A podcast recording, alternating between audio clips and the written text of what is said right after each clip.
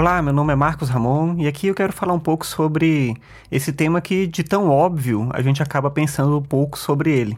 Mas em filosofia são justamente esses temas que parecem muito evidentes, mas que acabam trazendo boas reflexões, porque é preciso pensar sobre tudo, enfim. E esse tema que eu quero tratar aqui é a linguagem. A linguagem é o modo como a gente pensa e como a gente comunica o pensamento.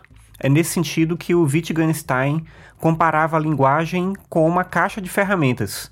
Uma caixa de ferramentas que a gente utiliza para resolver determinados problemas específicos, ou seja, como comunicar algo a alguém. O mesmo Wittgenstein fala da linguagem também como um jogo, entendendo que o processo de comunicação é como uma atividade com regras específicas em que cada um dos jogadores, ou seja, a gente que se comunica, em que cada um desses jogadores assume funções específicas. E a gente toma determinadas decisões que geram dos outros uma ou outra reação.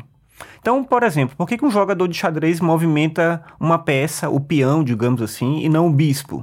Porque ele entendeu que naquele momento aquela era a melhor ação para poder vencer o jogo. E aí o outro jogador vai reagir àquele movimento.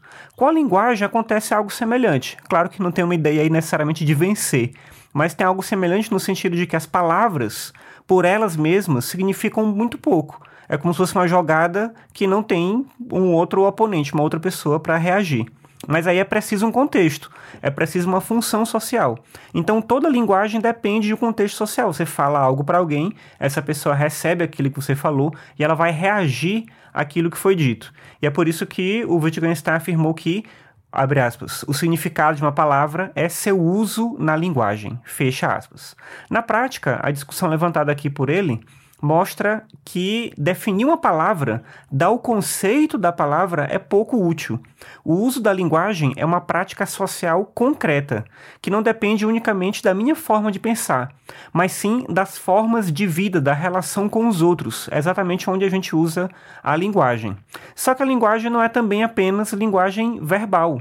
O Charles Peirce, por exemplo, partia da tese de que toda linguagem é um sistema de signos, sendo que o signo é uma coisa que está no lugar de outra coisa sob um determinado aspecto. Por exemplo, um gesto nosso pode representar uma sensação, mesmo sem a gente dizer uma única palavra.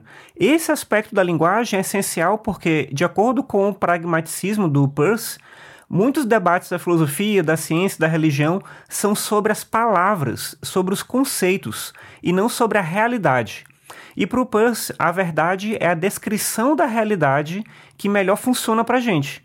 Só que a filosofia muitas vezes se esforça para debater a origem dos conceitos ou tentar entender o que as coisas realmente são. Só que tudo isso, de acordo com Peirce, pelo menos, é sem sentido, porque no final a linguagem se estabelece na realidade entre as pessoas, independentemente desse preciosismo sobre o conceito, sobre o que as coisas realmente são, alguma coisa nesse sentido.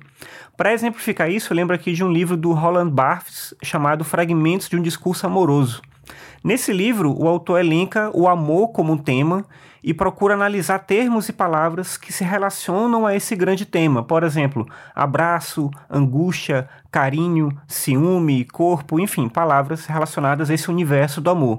Só que no lugar de explicar o que cada uma dessas palavras significa, ele procura na literatura, especialmente em um livro chamado Os Sofrimentos do Jovem Werther, mas também outras obras, né, mas principalmente nesse, ele procura nessa obra momentos em que se explora a experiência com essas palavras. Então, no lugar de explicar o que é o corpo como um conceito, ele mostra como Werther se tornava obcecado em observar a pessoa que ele amava. Em vez de mostrar o significado da escrita, ele trata da impossibilidade de escrever claramente para a pessoa que se ama. Enfim, né? Por que, que, é impossível dizer o que se pensa? Por que, que a linguagem não alcança as palavras? Enfim. E aí ele vai tentar desmembrar isso a partir do próprio exercício do que é a linguagem. A linguagem não é apenas o uso das palavras, mas justamente o seu jogo, os seus signos, a sua relação com os outros. E eu acho esse livro um bom exemplo de como a linguagem ultrapassa o conceito e ela é muito mais a vivência da experiência com as palavras na relação com as outras pessoas. Bem, é isso que eu queria trazer para essa reflexão aqui hoje. Espero que você tenha gostado. Espero que ajude você a pensar também sobre esse tema. E se tiver algo a compartilhar comigo, pode mandar um comentário ou um e-mail para mim no contato marcosramon.com É isso, até mais, tchau.